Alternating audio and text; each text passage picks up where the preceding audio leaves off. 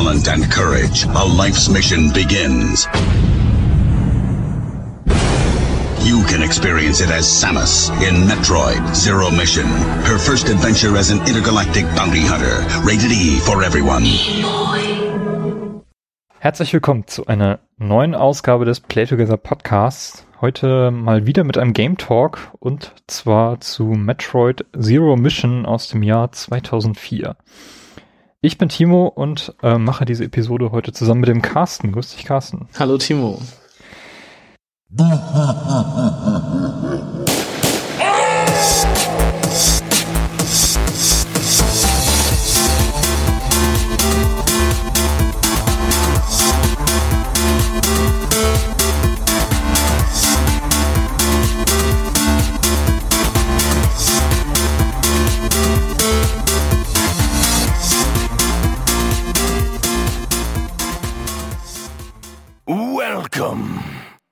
Dass wir mal endlich ein Metroid-Spiel in die Sendung holen, hat ja auch einen gewissen Hintergrund, denn ähm, auf der E3 wurde ja angekündigt, dass äh, demnächst ein Remake zu dem zweiten äh, Metroid-Spiel, das damals auf dem Game Boy erschienen ist, kommen wird für den 3DS, nämlich Samus Returns. Und ähm, ja, bevor ich mich jetzt an Metroid Zero Mission rangesetzt habe, äh, muss ich zugeben, dass ich vorher noch nie ein richtiges 2D Metroid gespielt habe. Wie war es bei dir? Ich habe tatsächlich schon mal in Super Metroid reingespielt. Ich habe auch schon mal in Metroid Fusion reingespielt und in Zero Mission, aber ich habe keines dieser Spiele bisher durchgespielt. Also das war wirklich immer nur so eine halbe Stunde mal reingeguckt und dann irgendwie wieder weggelegt. Mhm. Ähm, und dann hattest du letztens erzählt, dass du äh, Zero Mission auf der View spielst. Und Genau. ich war ähm, sowieso gerade gehypt durch diverse Metroidvanias, die ich gespielt habe, wie unter anderem Hollow Knight oder Song of the Deep und sowas jetzt. Also ich habe in letzter Zeit tatsächlich sehr viele Metroidvanias gespielt. Ähm, und dachte mir dann so, okay, cool, wenn Timo das jetzt spielt, dann äh, staube ich auch meine Wii U mal wieder ab und ähm, ja, spiel das dann auch mal. Und so haben wir dann quasi beide gleichzeitig Zero Missions durchgespielt. Ja, ich weiß nicht, ich glaube, der Hauptgrund, warum ich mich an Metroid Zero Mission rangesetzt habe, war eben dieses angekündigte Re Remake, was mich äh, heiß gemacht hat. Aber auch, dass es eigentlich eins der kürzeren Vertreter ist der Reihe und man wahrscheinlich auch sehr gut reinkommt, ähm, wenn man sich mal mit den 2D Metroids beschäftigen will. Das Einzige, was ich vorher von Metroid kannte, war Metroid Prime 1, was ich zweimal durchgespielt habe. Und den zweiten Teil, was ich, glaube ich, einmal zur Hälfte durchgespielt habe. Aber sonst ähm, bin ich mit der Metroid-Reihe gar nicht so sehr vertraut, muss ich äh, vorwegnehmen einfach mal. Äh, ich habe mich mit einem Metroidvania mal intensiv beschäftigt vor ein paar Jahren. Das war Shadow Complex ähm, von Epic Games, was meiner Meinung nach aber auch ein perfekter Vertreter dieser Reihe ist und äh, diese Formel, die Metroid damals aufgestellt hat, ähm, sehr sehr gut äh, vertritt. Also von daher, ich habe immer nach einem Spiel gesucht, was so ähnlich gut ist wie Shadow Complex. Ähm, und ja, was kommt dem vielleicht näher als die originalen Metroids? Genau.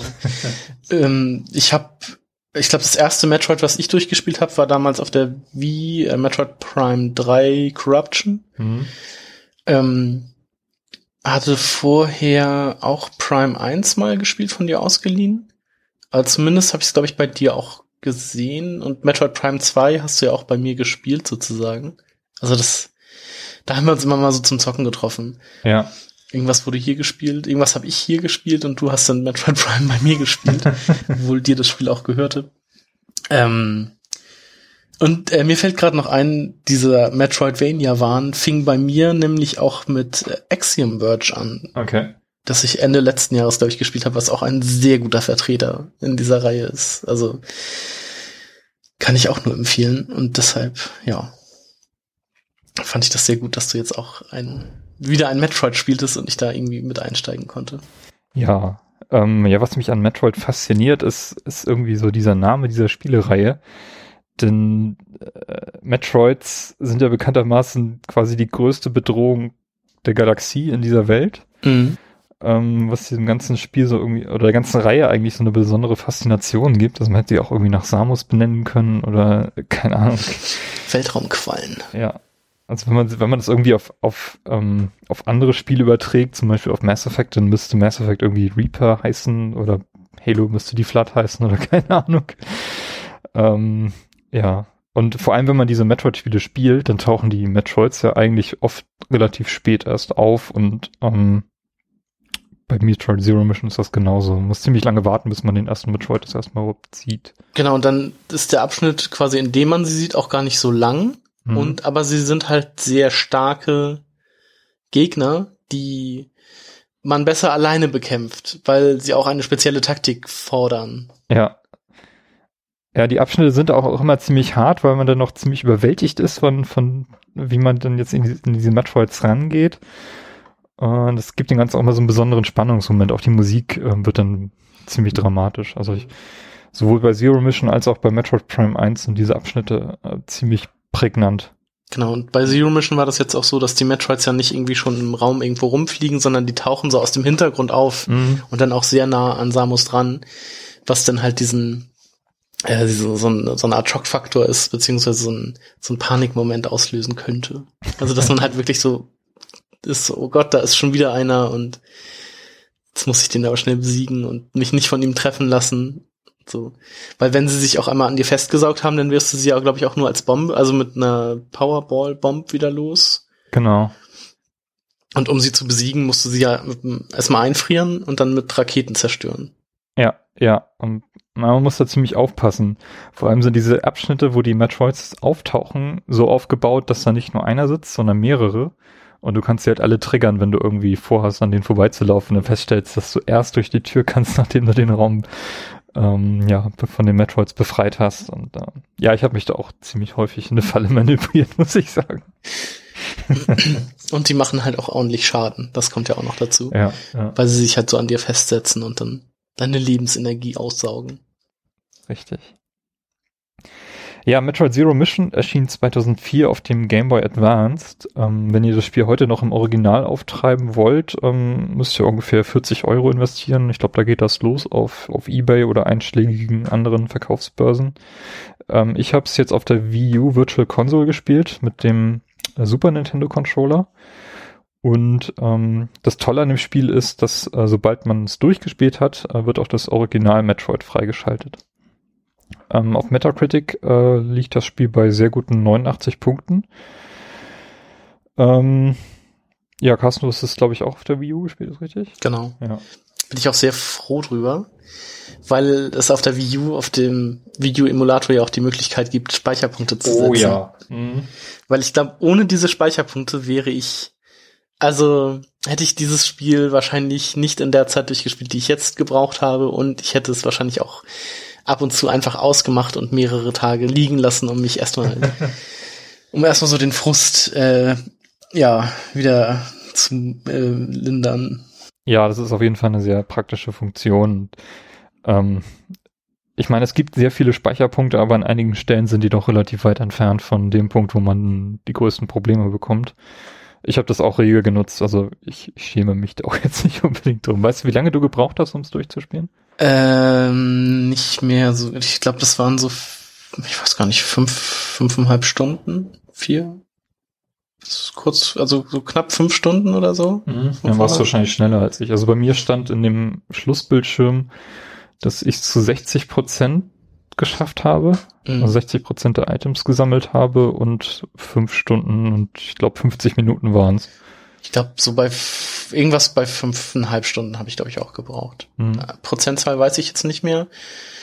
Ähm, ich kann mich nur noch an das Bild erinnern, was quasi zum Schluss freigeschaltet wird, weil es kann man da, also egal, also es kommt darauf an, wie man das Spiel durchspielt, dann gibt es irgendwie neun verschiedene Endscreens, ähm, was abhängig ist von der Itemanzahl, die man sammelt und der Zeit, in der man das durchspielt.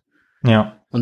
Bei mir stand äh, Samus dann halt mit ihrem Power Suit oder in ihrem, was ist das denn zum Schluss, der Gravity Suit, äh, rum ohne Helm und guckte irgendwie in die Sterne. okay, ähm, wie bei unseren Games Talks üblich, äh, wollen wir nochmal eine Spoilerwarnung vorwegwerfen. Aber ich bin mir gar nicht so sicher, ob wir wirklich so viel spoilern können, weil das Spiel selber basierend auf dem uralten Metroid ist ja wirklich schon ziemlich alt und wir wollen den Podcast auch interessant gestalten für Leute, die vielleicht jetzt erst in die Metroid-Serie einsteigen und ähm, eben mit Samus Returns vielleicht erste Erfahrung in dem 2D-Bereich sammeln wollen. Und auch den Leuten sei natürlich ans Herz gelegt, dass ähm, Metroid Zero Mission extrem gut gealtert ist. Also ich habe es jetzt auf dem 40 Zoll TV, TV gespielt und es funktioniert, obwohl es ein Gameboy-Spiel ist, fantastisch. Also es sieht wirklich sehr, sehr gut aus. Mhm. Ähm, wirkt auch nicht irgendwie übertrieben groß oder übertrieben klein. Äh, also ich finde, das ist ein sehr, sehr guter Weg, um dieses Spiel zu erleben. Einfach ganz normal wie ein normales Konsolenspiel auf dem großen TV. Äh, genau, und die Wii U bietet ja sonst auch die Möglichkeit, das einfach auf dem, auf dem Tablet zu spielen. Ja, auf dem. Wenn einem irgendwie der Fernseher dafür doch zu groß ist. Auf dem Gamepad-Bildschirm, richtig. Ähm, entwickelt wurde Metroid Zero Mission von dem Nintendo Research and Development Team One. Äh, Director war Yoshio Sakamoto, der eine wirklich sehr, sehr lange Historie mit Metroid besitzt. Er ist auch der einzige, der auch in dem Original Metroid Team vertreten war. Und bis heute hat er an allen äh, Spielen aus der Metroid-Reihe mitgewirkt, außer bei Metroid 2. Ähm, ist aber auch jetzt bei dem neuesten Teil Samus Returns wieder als Director dabei. Ähm, der GBA, also der Game Boy Advance, war ja bekannt dafür, dass ähm, zu seiner Zeit sehr viele Super Nintendo-Spiele auf diese Plattform portiert wurden. Ähm, und ursprünglich war auch geplant, nachdem Metroid Fusion 2002 erschienen ist, erstmal Super Metroid auf den Game Boy zu portieren. Man entschied sich jedoch stattdessen ähm, einfach den ersten Teil auf den Game Boy Advance zu bringen. Ähm, und dieser Teil bedurfte natürlich eines richtigen Remakes. Man hat dann dahinter dafür auch die Metroid Fusion Engine benutzt, um das zu portieren. Genau, und es gibt halt auch, also Samus hat in dem Teil auch Fähigkeiten, die es im ersten Metroid nicht gab. Richtig. Man hat natürlich dann ein bisschen, also man hat äh, neue Abschnitte hinzugefügt und weil man mehr Tasten zur Verfügung hatte, im Vergleich zum NES Gamepad gab es ja noch die beiden Schultertasten, mhm. so dass man auch ein bisschen mehr Freiheiten hatte, da äh, Dinge einzubauen, die vorher nicht möglich waren, wie zum Beispiel, äh, ich glaube, die L-Taste wird benutzt, um diagonal schießen zu können. Und die R-Taste bin ich gerade. Schaltete man dadurch die Waffen? Kann das sein? Nee, das war ja das Interessante, dass du die Waffen gar nicht durchhalten musst. Ähm, also du, du hast quasi deinen, deinen normalen Beam mhm. und du kannst die Raketen benutzen. Genau, aber man kann ja von Rakete auf Super Rakete schalten und von im Powerball, also im Morphball-Modus von Bombe auf Superbombe. Nee, die konnte man glaube ich so legen, aber irgendwie musste man ja einen Knopf drücken, um die musste man R drücken, um statt einer Rakete die Supermissile zu schießen? R war Rakete statt normalem Beam. Und mit Select konntest du dann die normalen, die Superraketen das durchschalten. Ja. Obwohl die Superraketen ja auch erst relativ spät ankommen. Hm, ja, das geht. Aber man merkt da schon, dass äh, die Superbombe ist ein neues Element, weil es das im ersten Metroid nicht gab und auch recht, das, die wird wirklich sehr spät eingeführt. Mhm. Ja, zu seiner Zeit, ähm, 2004 war Metroid Zero Mission eins der wenigen Remakes, die Nintendo rausgebracht hat. Bis dahin, ähm, es gab zwar sehr viele Super Nintendo Ports, ähm, vor allem von den Mario-Spielen, also Yoshi's Island bekam einen ziemlich aufwendigen Port. Äh, die ganzen anderen ähm, Mario-Spiele, Metroid, äh, Mario World wurden, wurden portiert. Metroid World. Aber das hier ist ja wirklich ein richtiges Remake von einem der größten NES-Klassiker. Äh, die größte Änderung ist wahrscheinlich die Einführung einer Karte. Die fehlte in Metroid nämlich. ja. Hast du mal das Original Metroid gespielt? Ich habe das nur sehr kurz mal angespielt, irgendwie so zehn Minuten oder so. Mhm. Also nicht sehr lange gespielt. Also ungefähr so wie ich. Ich habe es jetzt mal, also wenn man äh, Zero Mission durchgespielt hat, wird das Original Metroid freigeschaltet und da habe ich dann mal reingespielt. Und ähm, ja, also die Unterschiede sind schon gravierend. es fühlt sich alles so ein bisschen so, eine, so komisch gummiartig an, als ob irgendwie die, die Gravitation nicht stimmt in dem Spiel. Das ist, das ist glaube ich, die größte Auffälligkeit. Und ähm, die Höhlen und sowas, das sieht natürlich alles noch sehr viel karger aus. Also alles mit einem schwarzen Hintergrund, so Mhm. mehr oder weniger. Und Relativ eintönig auch, also ist kein Wunder, dass man, dass man sich da leicht verlieren kann, wenn man sich nicht irgendwie eine Karte zeichnet beim Zocken oder ähm, ähm, ja, irgendwie einen Spieleberater hat, wo die Karte mit aufgeführt ist. Ähm, es ist relativ schwer, da voranzukommen. Mhm. Also ich habe das auch immer mal wieder gehört, dass dann Leute irgendwie auf so Millimeterpapier so diese Karten gezeichnet haben und dann irgendwie tausend Blätter hatten, die sie dann so aneinander gelegt haben und dann die Karte von dem Spiel hatten. Ähm, was ich so als so vom Ding her eigentlich sehr interessant finde. Also ich glaube, ich hätte das cool gefunden, damals das Spiel so zu erkunden. Also dass ich wirklich in einen neuen Raum kam und dann erstmal eine Karte gezeichnet hätte. Also das klingt schon irgendwie cool. Also Ja. heutzutage ist es vielleicht nicht mehr so zeitgemäß, aber also gut, also wenn man so ein Dark Souls oder so spielt, hat man ja auch keine Karte und dann ist man ja auch, kann man sich ja auch irgendwie gucken, ob man irgendwie was macht, so in der Art, oder ob man einfach, also gut, da ist es jetzt noch nicht so gravierend wie bei, ähm, wie bei Metroid damals, aber ich, also ich fand es von der Idee her ganz cool. Ich glaube, ich hätte es ganz cool gefunden, damals irgendwie so mit Stift und Papier neben dem äh, Fernseher zu sitzen und irgendwie eine Karte zu zeichnen. Das ist ja auch was, was irgendwie äh, gerade früher auf PC-Spielen auch häufig gemacht wurde, was weiß ich, Text-Adventures oder so, wo man wirklich darauf angewiesen war oder wo das auch Teil des Spielerlebnisses einfach war, dass man das mitgemacht hat, also mitgezeichnet hat und dadurch auch viel tiefer im Spiel drin war. Ich weiß noch, dass ich damals, also es ist jetzt zwar ein ganz anderes Genre, aber das ähm, eines meiner ersten Point-and-Click-Adventures war ja Toonstruck Mhm. und da habe ich mir alle möglichen Hinweise zu Rätseln und Lösungen und sowas zu Rätseln alles aufgeschrieben und hatte da halt auch so ein irgendwie vier, fünf Zettel mit irgendwelchen Texten und so, damit ich dann auch wirklich jedes, also mit denen ich dann jedes Rätsel lösen konnte Ja. und auch irgendwie Infos dazu hatte und jeden Screen irgendwie abgesucht habe, ob da irgendwas Wichtiges war. Also abgesehen von den Items und alles aufgeschrieben und so. Und das war halt auch, also da ich das damals auch noch mit meiner Tante zusammen gespielt habe, war das halt auch noch ganz witzig, zu zweit da zu sitzen und dann irgendwie sich Notizen zu etwas zu machen. Das ist halt irgendwie, sorgt das nochmal für ein ganz anderes Spielerlebnis. Ja, und vor allem dieses Metroid, das war damals ein AAA-Titel, also in den 80ern, als es erschien. Ähm, vergleichbar mit ähm, Skyrim oder irgend, keine Ahnung, ähm, Uncharted von heute. Das war halt damals so die Dimension, die dieses Metroid eingenommen hat. Kann man heute nicht mehr vergleichen. Ich meine, ich habe es jetzt gespielt, einfach aus dem Grund, weil es Metroid war und relativ kurze Spielzeit hatte und ich jetzt nicht irgendwie die Lust hatte, mich in so ein 40-Stunden-Spiel zu stürzen. Mhm. Ähm, also das war mit dahinter meine Motivation. Und ähm, das kann man damals nicht äh, behaupten von Metroid, wenn man nicht so ein wirklicher Pro war, der da aus war auf äh, Speedruns oder sowas Mhm. in der Art.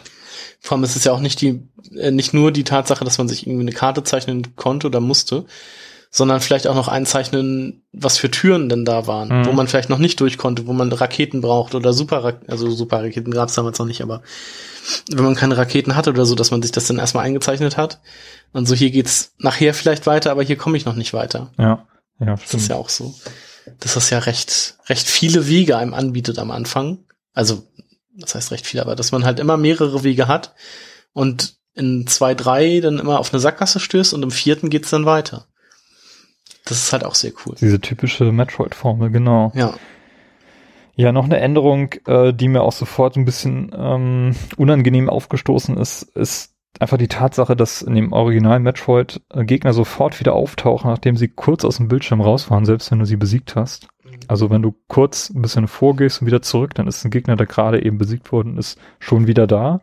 Ist sicherlich eine technische Limitierung des NES gewesen seinerzeit, aber ähm, das ist einfach nicht mehr zeitgemäß und das, ähm, das ist auch in Metroid Zero Mission dann ausgemerzt worden. Also auch Geg Gegner tauchen da auch wieder auf, aber nur, wenn du den Raum komplett verlassen hast und dann wieder reingehst, was okay ist in meinen Augen. Ja. Ja, außerdem gibt's neue Abschnitte, darunter den berühmten Zero Suit Abschnitt. Genau, der dann halt nach dem Ende des Haupt, des erst, also des Spiels quasi ansetzt. Des Richtig. ursprünglichen Spiels. Genau, das ursprüngliche Spiel endet nach dem Sieg gegen Mother Brain, dem Endboss hier. Hier geht's allerdings da äh, noch, ich glaube, über eine Stunde Spielzeit kommt dann noch. Nee, wenn nicht sogar länger. Also das ist, ich weiß gar nicht, ich habe da glaube ich auch noch mal so zwei, zweieinhalb Stunden, nee, das so lange nicht. also so, na gut, anderthalb bis zwei Stunden war ich da glaube ich unterwegs. Mhm. Ja, ist auf jeden Fall noch ein ziemlich langer Abschnitt, der dann kommt. Ähm, es gibt einen ganz coolen Soundtrack, fand ich, der so ein bisschen an Metroid Prime äh, angelehnt ist. Und es ist auch das erste Metroid-Spiel, was einen zu Beginn aus verschiedenen Schwierigkeitsgraden wählen lässt. Zwei sind's da? Und einen dritten kannst du, glaube ich, freischalten. Den dritten dann. kann man freischalten. Mhm. Ja. Genau, ich habe es dann einfach auf normal gespielt, war anfangs ein Tick überfordert, aber es bin dann doch recht gut reingekommen. Also es war für mich jetzt nicht irgendwie äh, zu schwer. Genau, und wo wir jetzt nochmal bei der äh, zurück auf die Karte, vielleicht noch ganz kurz. Ähm, Missionsziele werden einem auf der Karte auch angezeigt. Also Ja. man kriegt immer so einen Marker. Also es gibt diese Choso-Statuen und die geben einem dann einen Marker auf die Karte, wo man als nächstes hin muss. Also was das dann ist in den meisten Fällen auch gleich wieder eine Statue ist. ja genau, also die ein Item bereithält sozusagen Mhm. oder ein, genau eine neue Fähigkeit bereithält. Ähm, was wollte ich sagen? Ach so, Ja. dieser Marker, genau, es, es wird halt nicht dein Weg dahin markiert, sondern einfach nur irgendwo im, in einem noch nicht erkundeten Bereich einen Punkt gesetzt und dann hast du halt diese, die Karte, die du bisher aufgedeckt hast. Und dann hast du halt irgendwie einen riesigen Bereich darunter, wo dann irgendwo dieser Punkt drin ist und musst dann halt irgendwie versuchen, da hinzukommen. Richtig. Also das Spiel nimmt, also ich finde das ganz praktisch, dass es diese Marker gibt, weil man dann nicht so komplett aufgeschmissen ist, aber es nimmt einen halt auch nicht so total an die Hand und sagt, so und jetzt musst du hier springen, um dann da weiterzukommen und so, sondern man muss dann halt trotzdem immer noch den Weg finden, aber man hat so eine grobe Richtung, damit man weiß, wo man hin muss. Ja, diese Karte ist ja auch modular aufgebaut. Das heißt, wenn du irgendwie in einen neuen Abschnitt mit so einem Fahrstuhl hineinfährst, dann siehst du immer so die, die Starthöhle und vielleicht noch einen Speicherpunkt, aber mehr ist halt noch nicht freigelegt. Das kannst du dann alles selber erkunden. Du findest vielleicht irgendwo einen Kartenraum, der legt dann so den größten Bereich halt frei, der auskartiert wurde. Aber es gibt halt noch extrem viele Abschnitte, die eben nicht kartiert sind. Die sind dann auch grün äh, schraffiert statt grau. Hm, genau, so eine Special, so eine, die man halt auch nicht so auf We normalen Wegen findet, sondern auch eher so durch Secret. Ja, es sind oft sind Secrets, teilweise sind das aber auch wirklich ähm, Wege, die du gehen musst, um überhaupt zu diesem Punkt zu kommen, Mhm. der dich dann in Story oder im Plot halt weiterführt. Ja, das stimmt. Ja, äh, ich habe mal geschaut, ähm, wie es zu dem, mit dem Prolog zu dem Spiel aussieht und ähm, habe mir das Original-Handbuch vom GBA ähm, angeschaut. Und da ist ein sehr interessanter Text drin, den ich einfach mal ähm, mit euch durchgehen möchte. Und dann können wir zwischendurch mal einhaken, was wir denn daraus implizieren. Und dieser Text gibt halt so ein bisschen diesen, äh, diesen Prolog eben vor, wie es denn dazu kam, zu Samus Mission auf dem Planeten Ceres, den wir dann in, in Zero Mission ähm, besichtigen. Äh, mir ist nicht ganz klar, zum Beispiel, warum jetzt ähm, das Jahr 2003 äh, der Aufhänger dieses Prologs ist. Also da, das, das beginnt quasi so im Jahr 2003 nach interstellarer Zeitrechnung legten Abgesandte der zahlreichen unterschiedlichen Planeten der Galaxie den Grundstein für ein Zeitalter des Wohlstands, als sie sich zusammenfanden und die intergalaktische Föderation ins Leben riefen. Ja, deshalb. Also 2003 wurde halt diese Ja, Föderation ist gegründet. das ach, intergalaktische, nee, interstellare Zeitrechnung, das ist nicht unser Jahr 2003 gewesen. Ähm, vielleicht hängt es damit zusammen, dass 2003 ein Großteil dieses Spiels geschrieben wurde, was Ja, dann ja ein ich- Jahr später erschien. Ähm, ich vermute mal, dass es diese, diese Geschichte ja vielleicht auch schon zum ersten Metroid gab. Ja, das stimmt. Ähm, wir haben vorher noch mal in äh, ein Buch reingeschaut, das heißt Playing with Power Nintendo NES Classics. Und da ist dieser Prolog mit dem Jahr 2000 ähm, beschrieben. Ich weiß nicht, ob das irgendwie ein Tippfehler ist oder ob das ähm, Fehler dieses Handbuchs ist. Vielleicht ist diese Zahl 2003 ja auch einfach so im, im Verlauf dieser ganzen Spiele, da kam ja dann nachher immer mehr Story dazu, weil Spiele erzählen ja nachher auch mehr Story als ich sag mal noch mit dem NES oder auf dem NES möglich gewesen ist. Und dass das deshalb, irgendwann wurde ja diese Timeline angelegt und dass es deshalb irgendwie dann das Jahr 2003 war. Ja, ja, kann natürlich sein. Ähm, weiter geht's mit schon bald erfolgte ein reger Austausch der Kulturen und tausende von Raumschiffen pendelten zwischen Planeten hin und her. Als jedoch Weltraumpiraten begannen, Raumschiffe anzugreifen, geriet der galaktische Frieden ins Wanken. Sowohl die föderale Polizei als auch die föderalen Streitkräfte gingen vehement gegen diese Aggressoren vor. Doch die Angriffe der Piraten waren verheerend und in den Weiten des Alls war es unmöglich, sie alle festzusetzen. Schließlich rief das föderale Komitee professionelle Kopfgeldjäger zusammen, um sie in den Kampf gegen die Weltraumpiraten zu entsenden. Ja, wenn man das so liest, dann äh, wurde mir zumindest relativ ähm, deutlich, dass eigentlich sehr viel Potenzial in dieser Welt von Metroid herrscht, um irgendwas zu erzählen. Also Weltraumszenen finden in den Spielen ja eigentlich so gut wie nie statt. Ja. Ähm, alles ist irgendwie Bodenkampf auf einem Planeten. Ähm, wenn überhaupt, dann findet wie in Metroid Prime so eine Startszene im, im, im All auf dem Raumschiff statt. Ich glaube, in Metroid Prime 3 gab es noch eine größere Weltraumsequenz, aber auch nichts, was man irgendwie selber gesteuert hat. Aber dass man ja auch von zu mehreren Planeten geflogen und hatte immer wieder Szenen im, im Raumschiff, glaube ich. Hm, okay. Äh, ja gut, Teil 3 kenne ich leider auch, nicht. Ja, hm. bin ich mir jetzt auch nicht mehr so sicher, weil das auch schon länger her ist, dass das rauskam und dass ich es gespielt habe. Aber ich erinnere mich da irgendwie noch so ein bisschen dran. Aber ich glaube, da könnte man auf jeden Fall was machen. Also die, es gibt ja sehr, sehr viele Metroid-Spiele. Es gibt ein paar Comics zu dem, zu der Reihe oder Anime-Comics, ich weiß gar nicht genau. Aber so viel ist da noch gar nicht. Ähm, das ist ja fast schon so eine, so eine Halo-Dimension, die hier, die hier aufgezogen wird in diesem ersten Abschnitt. Mm, ich, ja, ich, ähm, als ich vorhin auch bei mir die Story so ein bisschen runtergeschrieben habe, kam bei mir auch sofort Halo in den Kopf, als ich bei Mother Brain war. Mhm. Weil das hat mich so ein bisschen an Cortana erinnert. Okay. Ähm, weil Mother Brain ist ja auch so ein Supercomputer, der irgendwann durch einfach zu viel Wissen ähm, wahnsinnig wurde. Ja, richtig. Und das ist ja bei, der, bei Cortana oder den KIs bei Halo ja auch so, dass die irgendwie eine bestimmte Lebensdauer haben und dann haben die einfach so einen Punkt überschritten, wo sie dann einfach zu viel, was ist das, zu viel Daten in ihrem Speicher haben und damit nichts mehr an oder damit nicht mehr umgehen können und dann halt auch einfach durchdrehen. Was wir ja jetzt auch bei Halo 4 und 5 sehen oder gesehen haben. Ja. Ja, stimmt. Also ist auf jeden Fall sehr viel Potenzial, um auch noch neue Spiele zu machen. Und vielleicht geht Metroid Prime 4 ja auch in die Richtung, dass tatsächlich richtige Raumkämpfe vielleicht möglich sind. Ich bin auch ja mal gespannt. Schlecht sein muss. Genau, ich bin auch mal gespannt, wie das in der Timeline nachher zu verordnen ist. Mhm. Genau, weiter geht's mit, äh, es war das Jahr 20x5.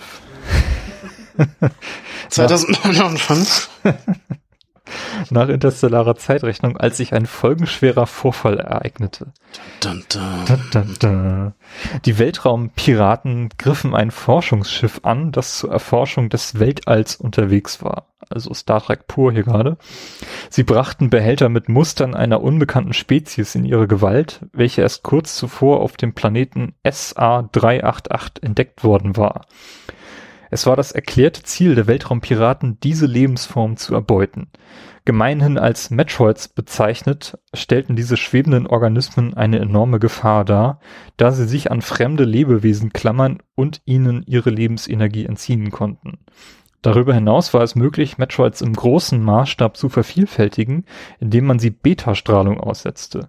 Die Hypothese, Metroids seien die Antwort auf eines der größten Rätsel der gesamten Galaxie, den Niedergang des Planeten SA388, wurde gemeinhin als Tatsache angesehen. Ja, hier ist schon ein bisschen Foreshadowing ähm, gemacht worden, denn dieser Planet SA388 wird nämlich der Schauplatz von Metroid 2 beziehungsweise Samus Returns, das ja demnächst als Remake spielbar sein wird. Mhm. Ich finde das auch, also ich finde die Story und also, beziehungsweise diese Background-Story und so von Metroid auch sehr interessant, vor allem wo diese Choso halt immer ihre Finger noch überall im Spiel haben, weil ich glaube, die Metroids wurden nämlich auch von den Choso erschaffen. Was man, glaube ich, bei Metroid Prime oder so erfährt. Bin mir jetzt aber auch nicht mehr hundertprozentig sicher. Aber ich finde diese, es, es macht halt auch bei dem Spiel sehr viel Spaß, sich diese Background-Story so anzueignen durch irgendwie, was nicht, das Internet oder durch halt so Texte, die im irgendwie im Spiel auftauchen, die man dann halt auch verpassen könnte oder sowas. Aber das finde ich halt auch sehr interessant. Ja. Äh, nee, das stimmt. Ähm, ein Teil versucht, äh, ein Teil versucht Zero Mission das ja auch durch so neue Zwischensequenzen zu erzählen. Mhm. Ähm, allerdings ist mir irgendwie da nicht so richtig der Zugang zu dieser Story gelungen. Diese Zwischensequenzen finde ich aber immer, fand ich bei dem Spiel aber sehr cool, weil das immer so ein, also es war keine Sequenz, das ist einfach so ein, so ein Bild quasi, das dann halt eine kurze Animation hatte. Ja. Ähm, aber es war immer so ein Foreshadowing. Also man besiegt, glaube ich, irgendwann ähm, einen Boss und geht dann in einen früheren Bereich zurück und dann kommt halt so ein Cut und dann sieht man halt dieses Mother Brain, wie das so ihr Auge öffnet. Oder einfach sowas. Und so, so eine Szene kommt halt später nochmal bei einem anderen Gegner. Ähm, das finde ich, finde ich schon ganz, ganz cool eigentlich. Also immer dieses Foreshadowing, dass man weiß, oh, da ist gerade etwas Großes, Böses erwacht, so Ja, dem ja. Motto. Ähm, ja, weiter geht's mit, wäre es den Weltraumpiraten gelungen, Metroids zu züchten und diese Kreaturen als biologische Waffe einzusetzen, hätte dies mit einiger Gewissheit das Ende der galaktischen Zivilisation bedeutet. Nach einer fieberhaften Suche konnte die föderale Polizei die Basis der Weltraumpiraten auf dem zur Festung ausgebauten Planeten Cebes ausmachen. Sie führten einen groß angelegten Angriff auf Cebes durch, doch die Piraten leisteten erbitterten Widerstand und es gelang nicht, den Planeten einzunehmen. Und während der Krieg auf der Oberfläche tobte, schritten die Vorkehrungen zur Vervielfältigung der Metroids in einem verborgenen Raum tief im Inneren der Festung konstant voran. Mit dem Rücken zur Wand sah sich die föderale Polizei gezwungen, auf eine riskante Strategie zu setzen. Um bis ins Herz der Piratenbasis vorzudringen und die mechanischen Lebensformen Mother Brain zu vernichten, welche die Festung sowie ihre Verteidigung kontrollierte, entsandte man einen einzigen interstellaren Kopfgeldjäger. Der Kopfgeldjäger, der für diese Mission ausgewählt wurde, war Samus Aran. Sie galt als die beste ihrer Zunft und hat bereits zahlreiche Missionen erfolgreich abgeschlossen, die von vielen als undurchführbar eingestuft wurden. Trotz dieser ruhmreichen Erfolge blieb Samus wahre Identität mysteriös und von Rätseln verhüllt. Ja, äh, zunächst einmal, es ist natürlich jetzt zu diesem Zeitpunkt, als das Spiel erschien, kein Geheimnis mehr, dass Samus eine Frau ist. Das war ja das große Geheimnis, was gelüftet wurde, wenn man den ersten Metroid-Teil damals durchgespielt hat. Hart, glaube ich sogar nur, ne? Ich bin mir nicht sicher, es gab auch da verschiedene Enden und je nachdem, was man erreichte, konnte Samus ähm, ihren Helm abnehmen Ach so, okay. oder sogar im Bikini dastehen. das ist übrigens eine ziemlich sexualisierte Version von Samus ist. Also ich habe mir diese Endscreens aus einigen Metroid-Spielen nochmal angeschaut und äh, schon ziemlich äh, merkwürdig aus heutiger Perspektive. Weil ich die bei äh, Zero Mission jetzt eigentlich alle ganz okay finde. ja, bei Zero Mission ist es, hat sie auch ihren Zero Suit, der eingesetzt wurde, aber auch bei, bei Super Metroid steht sie am Ende im Bikini da, wenn du Oder das, ja. ein bestimmtes Ende erreicht Ja, hast. genau. Das muss man sich so vorstellen, so ähm, heute ist die Identität oder das Aussehen von, von dem Master Chief noch nicht enthüllt worden. Und der müsste dann am Ende von Halo 6 irgendwie in Unterhose dastehen. so, ein- so, so eingeölt und in so einer Bermuda-Shorts oder sowas. Dann, yeah, ich bin der Master ja, ähm, trotzdem ist hier in der deutschen Fassung ähm, noch von dem männlichen Kopfgeldjäger die Rede. Danach geht's mit sie weiter. Also man hätte auch einfach Kopfgeldjägerin schweichen, sch- äh, sch schreiben können. Ähm, und das andere, was aus diesem Text deutlich wird, ist, ähm, dass von zahlreichen als undurchführbar eingestuften Missionen die Rede ist. Also da ist wirklich noch jede Menge Prequel-Potenzial. Ich finde das auch sehr interessant, dass die galaktische oder intergalaktische Föderation diesen Planeten angreift und einfach so als Armee nichts ausrichten kann und dann kommt halt Samus Aran, so der, die, die Kopfgeldjägerin schlechthin, die einfach von allen gefürcht, von allen Bösen gefürchtet wird und so und räumt dann halt auf diesem Planeten auf und macht das halt so im Alleingang. Oder dass halt auch die, die Föderation so sagt, okay, unsere Armeen schaffen das nicht, wir brauchen, wir brauchen Samus Aran, wir brauchen diese eine Person, die sich da durchkämpft. Mhm. Das ist unser Plan. Und das finde ich halt auch so großartig. Das ist halt so, okay, das setzt halt schon mal eine Marke, so was für ein, was für eine Frau das halt ist. Also wirklich in der ganzen Galaxie bekannt, in der ganzen Galaxie gefürchtet. Das scheint halt schon sehr cool. Ja, und sie kämpft ja auch wirklich alleine. Ja, ja, genau. Ne? Ist ja nicht so wie bei Halo, wo der Master Chief häufig auch Begleitung hat. Mhm. Ähm, es ist wirklich, dass sie in jedem Spiel alleine unterwegs ist. Ja, nicht in jedem. Ne? Also, naja, was, ich glaube, in Other M hat sie dann doch schon, also ich weiß, gut, da ist sie wahrscheinlich auch allein unterwegs, aber da hat man halt noch Interaktion mit anderen Leuten aus der Föderation. Ja, Interaktion schon, aber die Mission, die löst ja. Ja, das ist, das ist richtig. Völlig auf sich allein gestellt landete Samus Aran auf der Oberfläche von Cebes. Tatsächlich war es dieser Planet, auf dem Samus während ihrer Kindheit aufwuchs. Samus hatte sich bereit erklärt, ihre Erinnerungen an diesen Planeten zu begraben, die Mission auszuführen und sich den Hinterhalten Mother Brains zu stellen. Doch es blieb die ungewisse Frage, war Samus Aran dieser Aufgabe wirklich gewachsen und konnte sie den Frieden und die Ordnung in der Galaxie wiederherstellen? Ja, Carsten, kann sie das? Äh, das kann sie. Durchaus. äh, vielleicht sollten wir dann direkt mal übergehen, was denn eigentlich in, in Zero, Zero Mission oder dem ersten Metroid überhaupt passiert. Genau, also man landet auf dem Planeten Cebes mit mhm. seinem Raumschiff und äh, fängt dann an, quasi sich durch die durch so ein unterirdisches Höhlensystem zu kämpfen, ähm, wie es ja genau auch schon im ersten Metroid war. Und dann man ist quasi auf der Suche nach dieser, was ist denn das Forschungseinrichtung, nach dieser Basis der Weltraumpiraten und halt Mother Brain, mhm. um die zu vernichten. Ähm, ja, das ist, genau, man will halt Mother Brain das, ne? vernichten, ne? genau. also, ähm, da das wahrscheinlich, also so als Umsetzung des, des ersten Teils ist und ich glaube, da noch diese Hintergrundstory und so mit den Metroids noch nicht so war, spielen die halt auch so in der Story keine große Rolle. Also sie tauchen halt auf. oh Gott.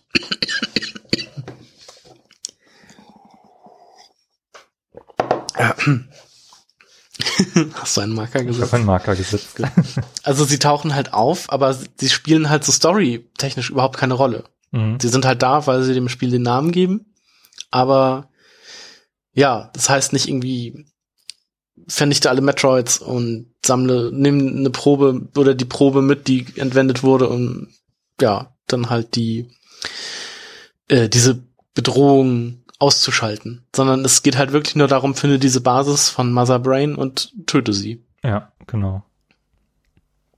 Aber in diesem Spiel geht's ja noch ein bisschen weiter. Genau, also, ja. nachdem man Mother Brain besiegt hat, kommt halt dieser typische Countdown zur Selbstzerstörung, den es auch in vielen Metroid-Spielen gibt und man muss ähm, flüchten aus der Basis, schafft es dann auch in der Zeit äh, rechtzeitig zu seinem zu dem Raumschiff und fliegt vom flieht von dem Planeten, ähm, ist dann in, im, im Raumschiff und ja dort äh, zieht Samus dann auch ihren Power Suit aus und ich weiß nicht, hat dann halt irgendein Ziel, zu dem sie fliegen möchte, wird aber von den Weltraumpiraten abgeschossen und muss, und Bruch landet dann auf Siebes.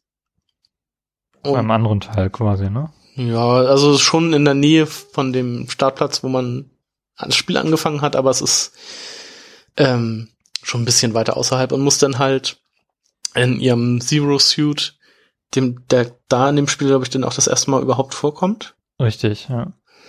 Äh, mit dem Zero Suit und nur einer Pistole bewaffnet sich in das Alien-Mutterschiff schleichen und halt Konfl äh, Konflikten noch aus dem Weg gehen. Äh, was ich auch sehr cool gemacht finde. Da warst du, glaube ich, kein Fan von, aber ich fand diese Stealth-Passage sehr cool. Äh, die ist halt so anders, ne? Also du hast halt nur diese Pistole, die Gegner stunnen kann. Das sind auch neue Gegner. Du kämpfst jetzt hier wirklich gegen die Space-Piraten, die vorher eigentlich kaum auftreten, oder? Das ist, das gar nicht. Gar nicht, Die ne? sieht man vorher gar nicht. Ja. Also es ist auch quasi dann irgendwie so ein komplett neuer Abschnitt, also quasi so eine neue Geschichte, die in dem Teil hier stattfindet. Genau. Aber ich finde das halt sehr cool, weil man dann irgendwie durch so einen Schacht krabbelt am unteren Bildschirm und am oben, auf dem oberen Bildschirmteil laufen dann irgendwie so Space Pirates hin und her und suchen ein oder wissen, okay, hier ist irgendwas los und gucken dann halt und laufen von einer Seite zur anderen und bemerken einen halt nicht, weil man ja in diesem kleinen äh, Lüftungsschacht oder so längs krabbelt. Das finde ich immer sehr cool gemacht. Da gibt's ähm, in Fusion auch so ein paar coole Stellen, wo sowas dann gezeigt wird. Oder auch die Stelle mit dieser äh, Superbomb, wo man dann sieht, okay, da ist die Bombe, dann krabbelt man aber noch unten drunter längs, dann kommt man in den Raum, wo sie eigentlich wäre, wo man sie gesehen hat, aber dann ist sie da nicht mehr, sondern man sieht dann irgendwie so ein Space Pirate mit dieser Bombe weglaufen. und also das finde ich immer alles sehr cool gemacht und es ist halt wirklich so eine Stealth-Passage, wo man irgendwie so äh, Suchscheinwerfern und so Laserbarrieren und so aus dem Weg gehen muss. Ähm, genau, also man geht durch dieses Mutterschiff der Space Piraten und kommt dann in die Choso-Ruinen. Irgendwie, wie heißt das? Chosodia oder sowas. Mhm. Ähm, wo man dann zu so einer Art Altar kommt und gegen einen Geist der Choso kämpft. Glaube ich. Müsste so eine Art Geist sein. ähm, und wenn man den besiegt, bekommt man einen neuen Anzug, weil der alte dann ja mit dem Schiff quasi zerstört wurde. Ähm, und ab da wird das Spiel dann richtig cool, weil man auch im, also was heißt ab da, aber dann wird's halt ziemlich heftig, weil man auch im vor, äh, vorherigen Spiel ähm, schon ja so Upgrades eingesammelt hat, die man nicht, die der vorherige Anzug so nicht identifizieren konnte. Genau, die, die heißen dann Unknown Items und das Einzige, was sie gemacht haben, ist, dass du plötzlich so Blöcke zerschießen konntest, die vorher unzerstörbar waren. Aber das, sie hießen trotzdem Unknown Items. Genau, man kann auch nicht, man kann sie halt auch nicht einsetzen oder Mhm. sowas, also die bewirken nichts. Nichts weiter. Ähm, und dann ist halt eines dieser Unknown Items ist halt dieser, ähm, wie heißt der denn der Gravity Suit, der dann so li leicht lila ist und man hat dann den, äh, wie heißt der, irgendwie diesen Space Beam oder sowas? Nee. Irgend so ein Wave Beam? Nein. Ich weiß nicht, irgend so besonderen Schuss. Und noch irgendwas anderes. Ist es die Screw Attack, die man dadurch bekommt? Ich weiß, nee. Also du kannst da Leuten nachher ähm, quasi so doppelsprungmäßig sehr große Höhen überwinden. Ist das nicht das, was damit auch freigeschaltet wird? Das kann sein. Also die, die Screw Attack ist halt diese Attacke, wo man sich in der Luft dreht und man quasi dadurch, also wenn man das richtig timet, kann man dadurch halt in der Luft bleiben und halt auch immer höher, also quasi durch ein Level fliegen Mhm. im Grunde. Ich glaube, die Screw Attack hast du vorher schon, aber hier Mhm. wird freigeschaltet, dass du sie halt in der Luft nochmal ausführen kannst. Und Das, das kann sein. ja. Achso, nee, der, der Plasma, ich habe es hier aufgeschrieben. Der Plasma Beam, der Space Jump und die Gravi der Gravity Suit, das sind diese Unknown Items. Mhm, okay. Genau, und dann dreht man halt quasi den Spieß um. Auf einmal ist man nicht mehr der die Gejagte und ähm, ja, muss halt sich vor den Space Pirates verstecken, sondern ist halt einfach übermächtig und äh, tötet die Space Pirates mit einem Schuss und so. Das ist sehr, das finde ich sehr cool, dass man halt erst so ein bisschen ähm, ja, also sich verstecken musste und schleichen musste und so und auf einmal kann man halt einfach so Terminator-mäßig durchrennen und alles platt machen, was einem in den Weg kommt und einfach übermächtig ist. Ja, aber gleichzeitig äh, kommen dann auch so Elite Space Pirates. Mhm. Aber auch sehr selten. sind. Ich Ja, glaube, man trifft auf drei, vier Stück oder so. aber die sind dann, das fühlt sich dann wirklich so wie so ein gleichwertiger Gegner an. Also Mhm. zumindest in Teilen. Genau, weil so ein Space Pirate macht halt auch mit einem Schuss oder mit einem Treffer 50 Punkte Schaden, Mhm. was sehr viel ist. Ähm, ja, und diese, Spa- diese Elite-Soldaten, die stecken halt auch echt viel ein. Ja. Und, aber das, ja, die treten halt sehr, also eher selten auf und deshalb ist das schon ganz okay. Dass man da nicht so komplett im Bau rumrennt. Ja, bei diesem Schleichabschnitt fand ich auch ziemlich cool. Du hattest diese schönen Passagen äh, erwähnt, wo man quasi unter den Space Pir- Piraten sich so hinwegschleichen kann, wenn man die Passage entdeckt hat. Mhm. Ähm, auf der anderen Seite funktionieren diese Passagen auch, wenn man im Alarmmodus ist und von Space Pirates verfolgt wird, dann funktionieren diese Passagen auch extrem gut. Denn wenn so ein Space Pirate sich durch den Tunnel kriecht, während du da äh, ebenfalls auch durchkriegst, du kannst dich auch nicht mehr in den Morphball verwandeln. Genau. ja, Ähm, genau, die können aber dann nicht schießen. Das heißt, das ist dann so ziemlich dramatisch, wie du halt wirklich schnell dann ans Ende dieser Passage willst und gleichzeitig dieser Pirat, der dir herkriecht. Genau, da gibt's, da gibt's zwei Stellen irgendwie, wo dann einmal ähm, der Boden unter einem auch so wegbricht. Mhm. Und wenn man stehen bleiben würde, würde man halt in so einen Raum voll mit Space Pirates äh, fallen. Und einmal gibt's eine Stelle, wo dann so drei Gänge sind übereinander. Und das ist halt gescriptet. Da ist auf jeden Fall immer ein Space Pirate so richtig dicht hinter dir. ja. Und deshalb muss man, sobald man da raus ist, muss man dann halt auch sofort wieder die Beine in die Hand nehmen und, und schnell wegrennen. Und muss sich dann halt, also es ist halt auch so eine Stelle, die ich irgendwie zwei, dreimal gespielt habe. Und dann muss man sich halt auch merken, irgendwie so den ich durch den nächsten Raum kann ich noch durchrennen und dann muss ich sofort springen, festhalten, auf die andere Seite springen, an, von einem, an so einem Abhang äh, wieder festhalten und dann nochmal springen und dann geht's weiter. Das sind dann halt auch so eine, ja, Sachen, wenn man da perfekt durch will, muss man das halt auch irgendwie erstmal so ein bisschen lernen. Aber das ist halt jetzt nicht so eine, so eine richtig krasse Trial-and-Error-Mission oder sowas. Ja. Also man kann das halt auch schaffen, wenn man erstmal da hängt und sich umguckt. Aber das ist halt schon sehr cool.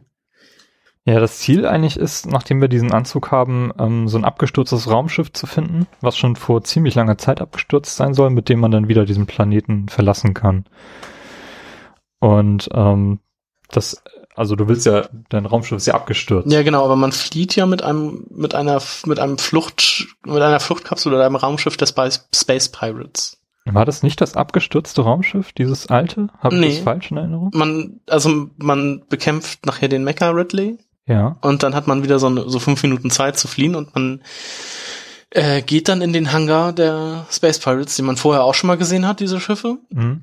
und flieht dann mit einem Schiff der Space Pirates. Okay, dann habe ich das falsch begriffen, weil ich hatte irgendwie den, den Eindruck, dass, weil wir uns ja auch in diesen alten Shoso-Bereichen befinden, dass dort ein altes Raumschiff abgestürzt sein soll, welches ähm, mysteriös ist und was. Nee, nee, das, Ah, Okay, dann bin ich verwirrt. also man, man hat ja, man beendet das Spiel quasi in dem Mutterschiff der Space Pirates, weil man das ja, weil das ja nachher auch in die Luft gesprengt wird. Mhm, okay. ja, äh, ich habe mich ein bisschen informiert über diesen Planeten Cebes an sich, äh, der ja auch später auch nochmal Schauplatz von Super Metroid wird. Ähm, er wird auch häufiger mal erwähnt in irgendwelchen Logs, die man in Metroid Prime und Other M finden kann. Ähm, wie ja auch schon in diesem Handbuch angekündigt, ähm, wuchs Samus dort auf, nach ähm, im Alter von ungefähr drei Jahren, nachdem ihre Eltern getötet wurden. Sie ist ja auf der Erdkolonie K-2L äh, geboren worden. Genau. Und die wurde von Ridley und seinen Space Pirates halt vernichtet. Richtig. Und da sind die Eltern dann auch gestorben. Und dann wurde Samus von den Choso aufgezogen. Ähm, Cebes ist von der Größe her ungefähr vergleichbar mit der Erde. Ähm, mit dem Unterschied, dass äh, die Oberfläche größtenteils unbewohnbar ist. Also es gibt, glaube ich, nur so zwei, drei größere äh, Flächen, die ähm, betretbar sind. Ansonsten findet alles unterirdisch statt. Dadurch eben auch diese Tunnelnetzwerke, die wir hier in diesem Spiel erkunden, die von den Choso größtenteils gebaut wurden und ähm, die sich dann dort auch mit Grundwasser versorgen konnten. Also ähm, so von der Optik her ist Cebes so ein bisschen vergleichbar mit Venus. Ähm, fand ich ganz nettes Detail, dass man sich darüber auch ähm, viele Gedanken gemacht hat. Ähm, wie fandest du Mother Brain so als Boss? Jetzt nicht als Sehr Figur. schwer. Ja? Sehr schwer. Also das, das ist einer dieser Punkte gewesen, ähm, wo ich ohne diesen, diesen Quick-Save-Punkt verzweifelt wäre. Also wo ich wirklich irgendwie nach dem dritten Versuch oder so das Spiel ausgemacht hätte und dann irgendwie eine Woche nicht angefasst hätte. Weil der Weg dahin ist schon sehr schwer. Ich glaube, man muss dann immer an den Metroids wieder vorbei. Nee, muss man nicht. Danach gibt's noch einen Save-Punkt. Aber ähm, das ist halt so ein, ja, so ein metallischer Gang, sag ich mal. Und dann gibt's halt an den Decken und auf dem Boden immer so Kanonen, die so Ringe schießen, Mhm. Die man einfrieren kann. Also so eine Plasmaringe irgendwie. Und dann gibt's halt noch so selber Kanonen, ähm, die man, die auf einen schießen. Und man, um zu Mother Brain zu kommen, muss man an so Energiebarrieren vorbei, die man nur mit Raketen zerstören kann. Und wenn man, ich glaube, man braucht fünf Raketen und wenn man längere Zeit nicht auf die schießt, werden die wieder größer und laden sich quasi neu auf. Und man muss an mehreren von diesen Barrieren vorbei und der Boden ist Säure. Und ähm, genau, wenn man dann bei Mother Brain ist, wird man auch wieder von, ich glaube, zwei Kanonen und vier oder ja doch vier von diesen Plasma-Ring-Kanonen beschossen. Man muss dann erstmal das Glas, diesen Glastank, in dem Mother Brain ist, aufbrechen mit Raketen. Und dann kann man erst auf das Auge von Mother Brain schießen. Und ich fand das schon sehr schwer. Also das hat mich schon sehr gefrustet. Okay. Also ich fand äh, bei, bei Mother Brain hatte ich eigentlich gar nicht so die Probleme. Also es ist ja, kam mir sehr entgegen, dass sie als Boss sich überhaupt nicht bewegen kann. Also sie ist ja wirklich stationär. Ja, genau, das, das auch. Aber man muss immer den Geschossen ausweichen und wenn man halt getroffen wird, landet man halt in diesem Säurebecken und da kam ich dann auch ab und zu mal nicht raus, wo man dann immer weiter getroffen wurde von irgendwelchen anderen Ringen. Äh, Es war, es war schon recht schwer, fand ich. Mhm.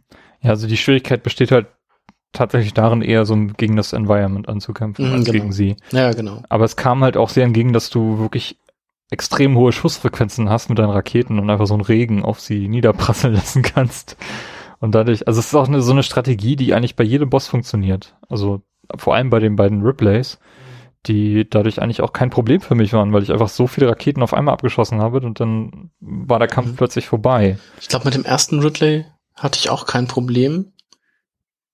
Ich weiß aber auch nicht mehr genau, wie der Kampf war. Ich weiß, dass man, glaube ich, da durch den Bossraum erst einmal durch musste, dann irgendwie ein Item bekommen hat und dann zurückkam und dann war Ridley, glaube ich, da. Mhm. Aber ich, also da hatte ich mit Cray zum Beispiel größere Probleme als mit Ridley. Ähm, nee, Mother Brain war dann so das erste Mal, was wirklich, was ich wirklich schwer fand und der Mecha Ridley, Ridley war dann halt, ich weiß nicht, ob ich den noch schwerer fand, aber, oder ähnlich, also auf jeden Fall war er ähnlich zu dem Mother Brain Kampf. Sehr hart. Ja, ich hatte Mother Brain irgendwie gar nicht so richtig als Boss wahrgenommen, als ich sie das erst, also als ich sie bekämpft habe. Es war mehr für so, so eine, ich dachte wirklich, dass sie ein Miniboss war. da war mir die Bedeutung dieses von Mother Brain einfach noch überhaupt nicht bewusst. Das habe ich erst hinterher, als ich das nachgelesen habe und mich informiert habe über das Spiel. Auch jetzt, also jetzt nach, äh, nach Zero Missions, war dir Mother Brain nicht so als Boss? Nee. Also ich hatte, ich weiß nicht, also ich, Mother Brain ist ja eigentlich ein bekannter Charakter aus diesem Universum. Ich meine. Genau, so allein auch durch Super Metroid. Super Metroid, was ich ja nie gespielt habe, okay. wo ich auch nie mehr irgendwas zu angeschaut habe. Okay, aber ich ja. weiß, dass sie in uh, Smash Bros. halt auch einen Auftritt hat in irgendeinem Teil. Das weiß ich jetzt zum Beispiel nicht. ähm, nee, aber für mich ist halt Mother Brain, also ich kenne die Metroid-Spiele halt irgendwie alle. Also ich hab, guck mir auch sehr gerne Speedruns und so an, auch wenn hier Awesome Games Done Quick oder Summer Games Done Quick oder so läuft, machen die ja auch immer so Competitions, wo dann irgendwie drei oder vier Leute gleichzeitig dieses Spiel spielen, also Super Metroid zum Beispiel spielen und dann quasi so ein Rennen gegeneinander machen, mhm. was ich sehr cool finde und sehr gerne gucke. Also ich kenne quasi alle Spiele und deshalb ist Mother Brain einfach so, das ist so, ja, also der Bösewicht in den Metroid-Spielen halt. Also ich finde sogar noch mehr als Ridley, obwohl Ridley irgendwie viel öfter auftaucht. Ja, äh, Ridley ist aber irgendwie so greifbarer als Gegner, weil sie halt wirklich, er, sie, weiß ich nicht, ähm, so, so wirklich riesig, Bildschirmfüllen groß ist und gleichzeitig extrem dynamisch aussieht. Also wirklich wie so ein Gegner, den, den du halt nicht begegnen möchtest. Mother Brain ist halt wirklich diese KI, die dann da halt sitzt und an irgendwas angeschlossen ist ähm, du hattest schon gesagt, sie erinnert dich so ein bisschen an, an Cortana. Genau, also weil das ja auch so ein, ja, wie so eine KI, die dann halt irgendwann, also sie, sie wurde ja von der Galaktischen Föderation entwickelt mhm. und ging dann, wurde dann irgendwann wahnsinnig und das haben sich dann irgendwie. Also in meinem Text steht, dass sie von den Choso entwickelt wurde. Ach so. Also als KI und als die Piraten dann diesen Planeten da oder darauf eingefallen sind, ähm, hat sie dann das Potenzial gesehen, sich, äh, was die Piraten ihr gaben und hat sich einfach die Seiten gewechselt und dann den Piraten angeschlossen, um das Universum wieder in Ordnung zu bringen. Das stand auch in dem äh, Game Boy Advance. Mhm. Achso, ja gut, dann wird das ja. richtig sein. Also es ist ein bisschen verwirrend, was das Ganze angeht, weil in dem Manual von Zero Mission und Super Metroid, als auch in dem offiziellen Manga, wird Ridley als General der Space Pirates ähm, beschrieben und Mother Brain ist so der biologische Computer, der einfach nur die, Fans von Cebes halt kontrolliert. Und im Manual von dem alten Metroid, als auch Metroid Fusion, ähm, wird Mother Brain als Anführer der Space Pirates beschrieben. Also es ist nicht ganz klar, was jetzt da die offizielle Bezeichnung sein soll. Ich würde auch sagen, dass eher Ridley der Anführer der Space Pirates oder der Commander. Mhm. Ich glaube, irgendwann, irgendwo steht mal was von Commander oder sowas.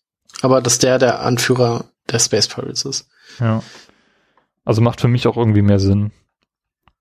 Vor allem auch, weil man ihm eben hier zweimal begegnet und er jetzt in diesem Zero Mission auch der End-End-Boss ist.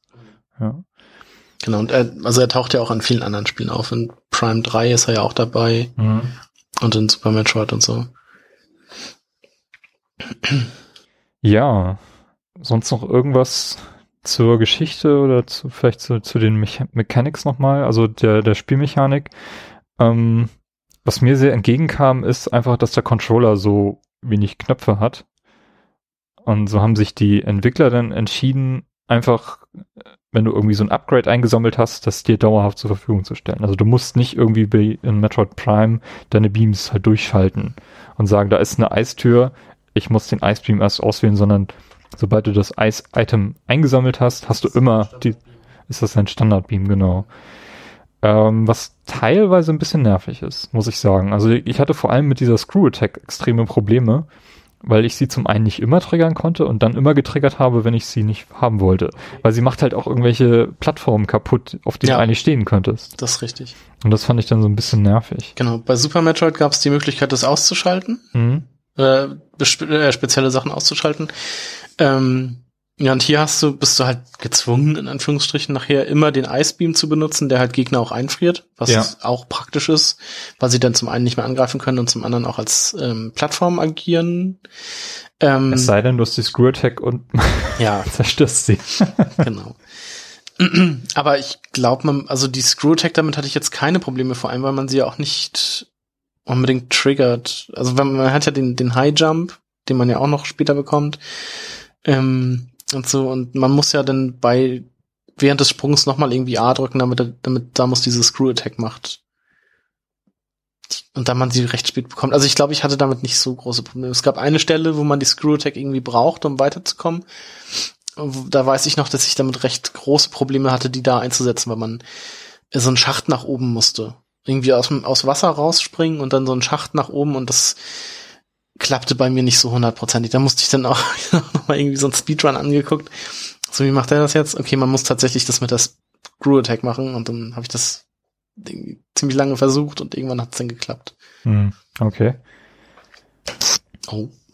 Aber es ähm, haben sich Leute den Gamecode angeschaut und tatsächlich äh, einen Eintrag gefunden, dass diese Toggle-Funktion vorgesehen war in dem Spiel ursprünglich. Also sie ist da, man, man kann sie über so ein, keine Ahnung, wie heißt das, Game Shark oder auch in irgendwelchen Emulator, Emulator-Versionen das relativ einfach freischalten. Und dann kannst du bestimmte Fähigkeiten eben an- und ausschalten, wie in der Super Nintendo-Fassung auch. Und was ich auch sehr interessant finde, was man zwar nicht braucht, aber was das Spiel, wenn man weiß, dass es das gibt, was das Spiel eigentlich irgendwie einfacher macht, stellenweise. Es gibt den Walljump, Mhm. der, glaube ich, bei Super Metroid eingeführt wurde. Der hier nicht beschrieben wird, ne? Nee. Also du kriegst nie irgendwie einen Hinweis darauf. Ähm, Gibt, also gibt's, ich habe das, ich habe auch versucht, diesen Walljump zu machen, aber ich habe es halt nicht hinbekommen. ja. Nie, irgendwie, weil eigentlich gibt's so eine Animation, wenn man an der Wand ist, dass Samus irgendwie so kurz in die andere Richtung guckt oder so. Zu dem Zeitpunkt kann man dann halt diese nochmal springen drücken und dann macht sie halt den Walljump, aber das kam bei mir nicht. Ich habe das nie hinbekommen, aber ich habe mir halt einen Speedrun angeguckt, wo das halt andauernd gemacht wurde und auch schon von Anfang an irgendwie verfügbar war. Habe ich nie hinbekommen. Und dann gibt's halt den Shine Spark, was auch eine Attacke ist, beziehungsweise ein Manöver, so, so, ein Bewegungs, so eine Bewegung, die man halt, die erzählt einem das Spiel nicht, aber es gibt, also um 100% zu schaffen in diesem Spiel, braucht man das halt. Und wenn man nicht weiß, wie das geht, ist man halt auch aufgeschmissen, weil es gibt nachher den Speed Booster. Das ist, äh, wenn man dann ähm, eine gewisse Strecke läuft, baut Samus so ein Momentum auf und ist dann halt sehr, sehr schnell Ja. und kann dann auch durch gewisse Blöcke und so durchrennen. Und wenn man in diesem, in diesem Run ist und dann Ducken drückt, speichert sie dieses, dieses Momentum halt und man kann das in eine andere Richtung einsetzen. Also man kann damit auch nach oben fliegen oder so. Oder halt einfach ziemlich weit einfach fliegen, bis man von einem festen Objekt gebremst wird. Ja. Und wenn man das nicht weiß, also man braucht es zum Glück nicht im Spiel, aber wenn man das nicht weiß, kommt man halt auch an spezielle Items nicht ran. Also Missile Tanks oder Superbomben oder sowas, Powerbombs. Das fand ich, also weil das hat mich in, diesem, in dem Spiel verrückt gemacht, weil es gab eine Stelle, wo dann äh, so ein Block war, wo dann, also wenn man, es wird halt immer angezeigt, wie man da durchkommt. Also genau, also Block, es ist eigentlich eine normale Wand und da kannst du dann irgendwie eine Bombe legen und dann siehst du, äh, ich kann diese Wand nicht sprengen, aber ich brauche diese Fähigkeit, um da durchzukommen. Genau, und das war halt einfach nur ein Block, wo man Mhm. dann quasi als, als äh, Morphball durch müsste. Und ich wusste nicht, wie man zum einen als Morphball diese, diesen Speed aufbaut. Und ich wusste halt auch nicht, wie dieser Scheinspark geht, weil ähm, das Spiel nicht in, äh, darüber informiert. Und dann bin ich immer wieder zu dieser Wand zurückgelaufen und habe irgendwie tausend Möglichkeiten versucht, irgendwie durchzukommen. Aber es klappte halt einfach nie. Ich habe dann auch versucht, da so normal gegen zu rennen, weil ich dachte, okay, vielleicht tritt sie dann mit einem Fuß so das, diese komplette Wand irgendwie weg und man kann dann mit dem als Ball da rein und so. Nein, es ging nicht und ich glaube, wenn man dann diesen, diese Power speichert und sich dann duckt, also in den Morphball verwandelt, dann kann man das irgendwie benutzen. Und da gibt's auch zum Schluss, wenn man Meta, äh, Mecha Ridley besiegt hat, gibt's auch eine Stelle, die halt auch in jedem Speedrun einfach benutzt wird, wo man dann einfach eine sehr große Distanz in, mit diesem Modus zurücklegen kann. Und ja, also ich finde es faszinierend, dass das eingebaut wurde, aber dass man halt, dass das Spiel halt einfach nicht vorsieht, das zu benutzen. Äh, du hast jetzt schon häufiger erwähnt, dass du dich mit Speedruns auseinandergesetzt hast. Was gibt's denn da so für Kategorien? Weil Metroid-Spiele sind ja traditionell wirklich perfekte Speedrun-Kandidaten. Genau. Ähm, es gibt den Any Percent Speedrun, also wo man halt einfach das Ende erreichen Genau, einfach das, so schnell wie möglich das Ende erreichen muss.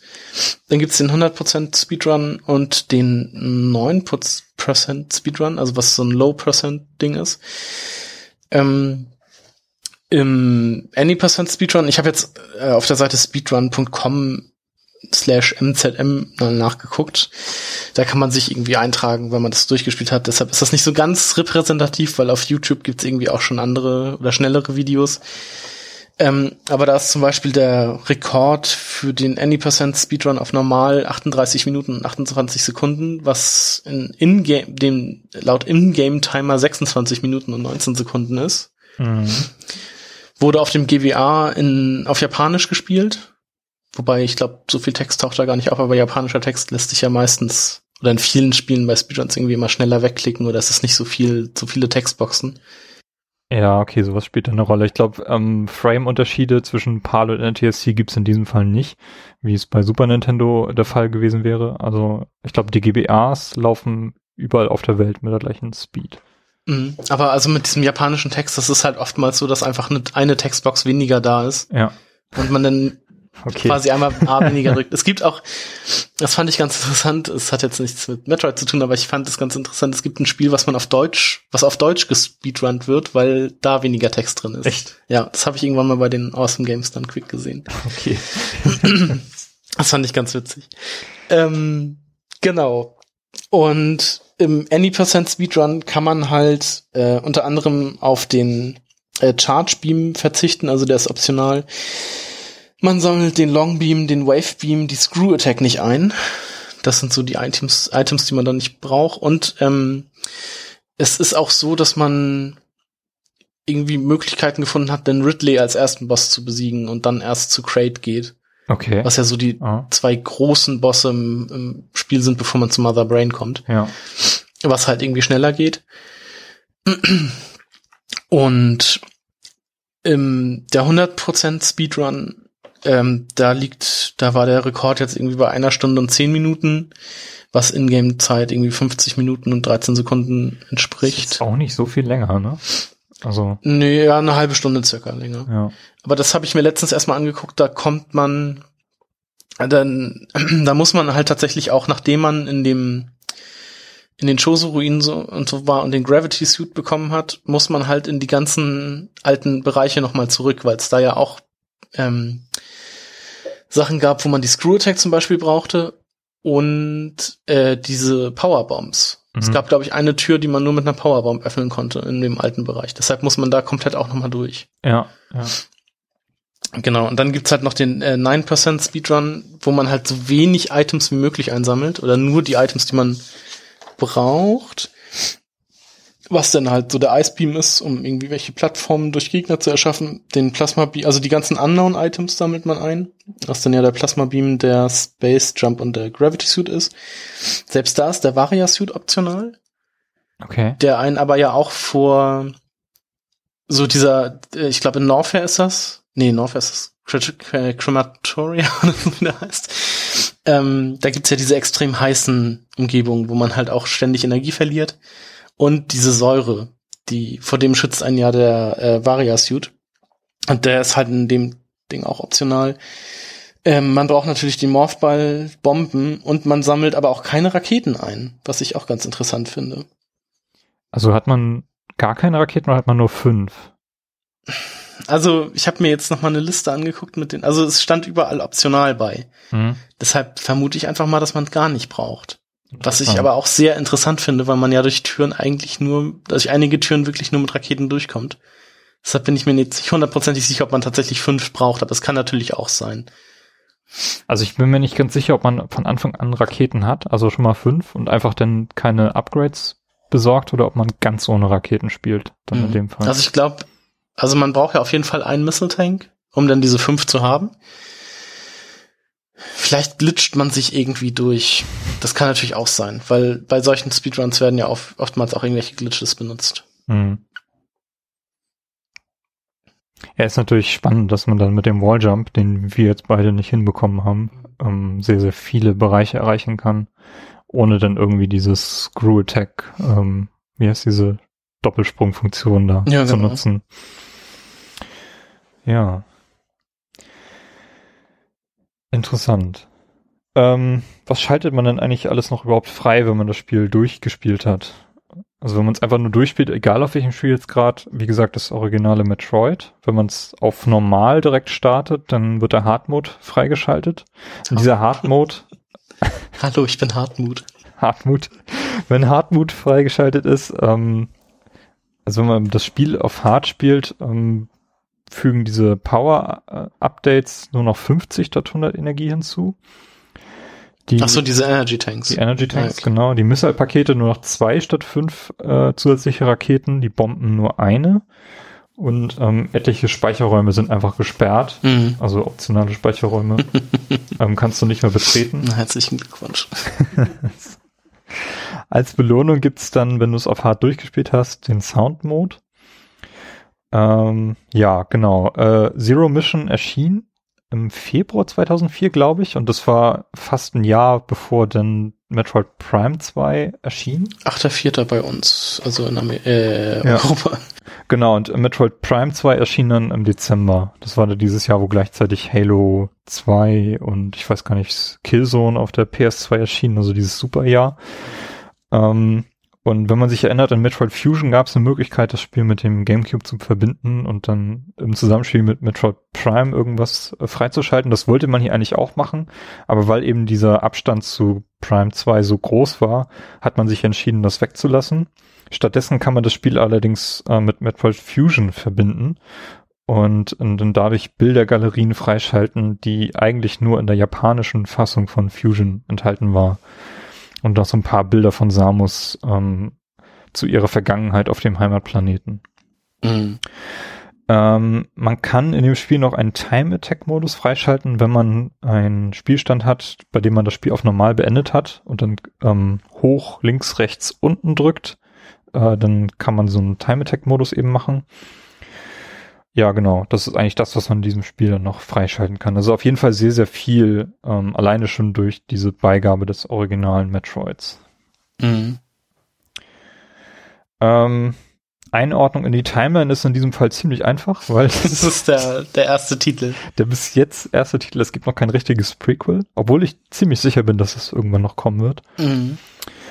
Ähm, und anders als bei Zelda gibt es zu diesem zu der Metro 3 bislang keine offizielle Timeline, aber das ergibt sich eigentlich alles relativ gut durch das, was erzählt wird. Genau. Insbesondere auch durch diese ganzen ähm, ja, Dateneinträge, die man in, später in den Prime-Spielen halt bekommen kann.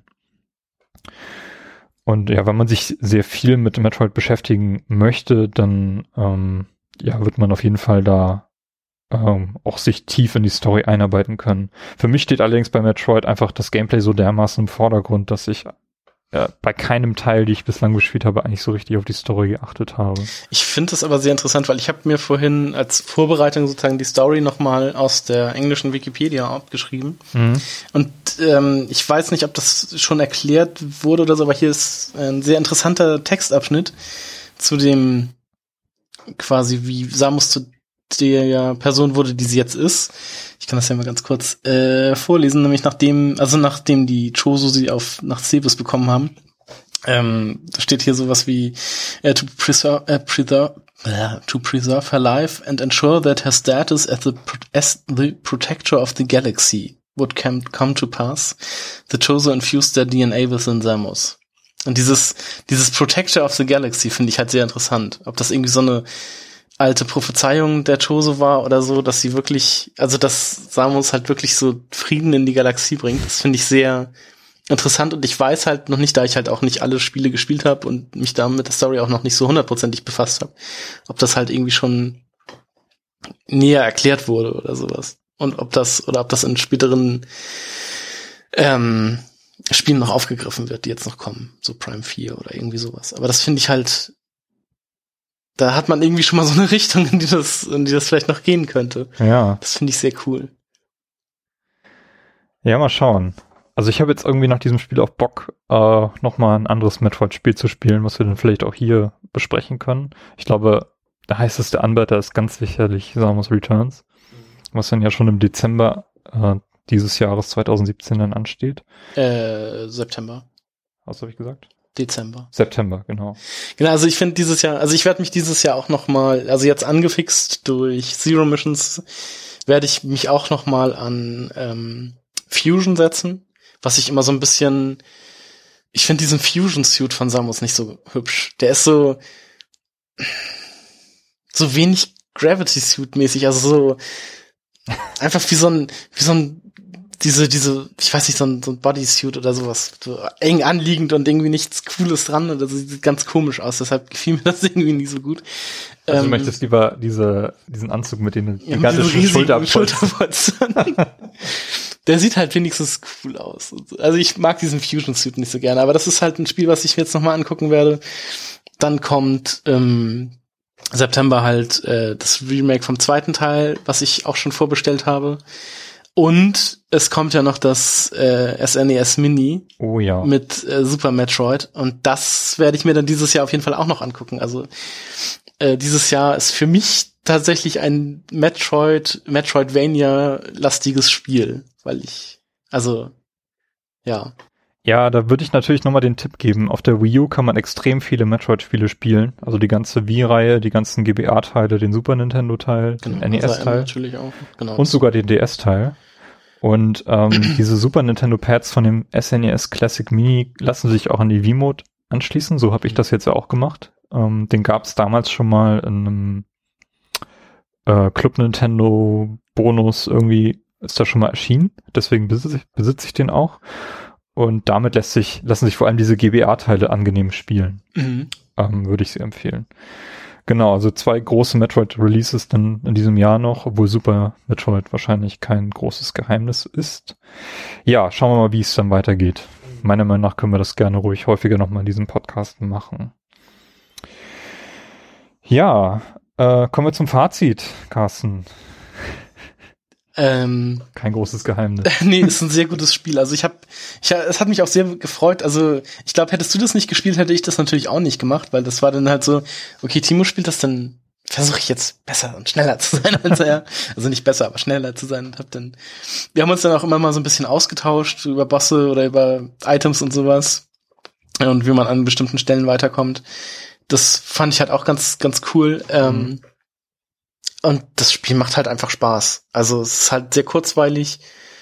Man ist schnell durch. Es, es gibt ähm, dadurch, dass man jetzt auch eine Karte hat und es gibt halt keine Stellen, wo man jetzt wirklich lange hängt und irgendwie nicht weiterkommt. Und es ist halt wirklich einfach gut gealtert auch. Also Ja, grafisch ja. sieht's halt auch noch Das super hat mich aus. auch wirklich fasziniert. Ich habe auf Reddit mal geschaut, was andere Leute so zu diesem Spiel sagen, so jetzt im Rückblick. Und es wird halt von allen Seiten als der perfekte Einstieg in das 2D-Metroid-Universum empfohlen. Also ähm, jetzt, ich habe das erst im Nachhinein jetzt so nachgelesen, aber es, es ist auf jeden Fall die richtige Entscheidung, die ich da für mich getroffen habe, das Spiel dann mal zu spielen. Ähm, was mir, wie gesagt, auch sehr entgegenkam, ist, dass die Steuerung halt nicht komplex ist. Du hast halt nur diese vier Action-Knöpfe und ähm, musst dann nicht irgendwie Items durchschalten oder dich verbiegen und irgendwelche Sonderfunktionen zu machen. Es wird einfach nach und nach alles hinzugefügt und du hast immer eine Übersicht durch die Karte und diese Anzeige, wo du als nächstes dich äh, hinbewegen solltest. Mhm. Und ähm, das Spiel ist nicht zu schwer. Also man kommt dann, nachdem man sich ein bisschen eingearbeitet hat, halt sehr gut rein. Ja. Ist nicht zu lang.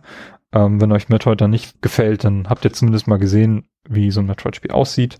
Also spielt's unbedingt. Mhm. Ähm, ja, Weißt du, wie teuer das auf der Virtual Console ist? 7 Euro, glaube ich, 690. 96. Ja. Für den Preis ist das eigentlich das No-Brainer. Vielleicht kommt's ja auch nochmal für die Switch. In die Virtual Console oder so. Ja, wenn es denn sowas mal gibt. Hm. ja. Ja.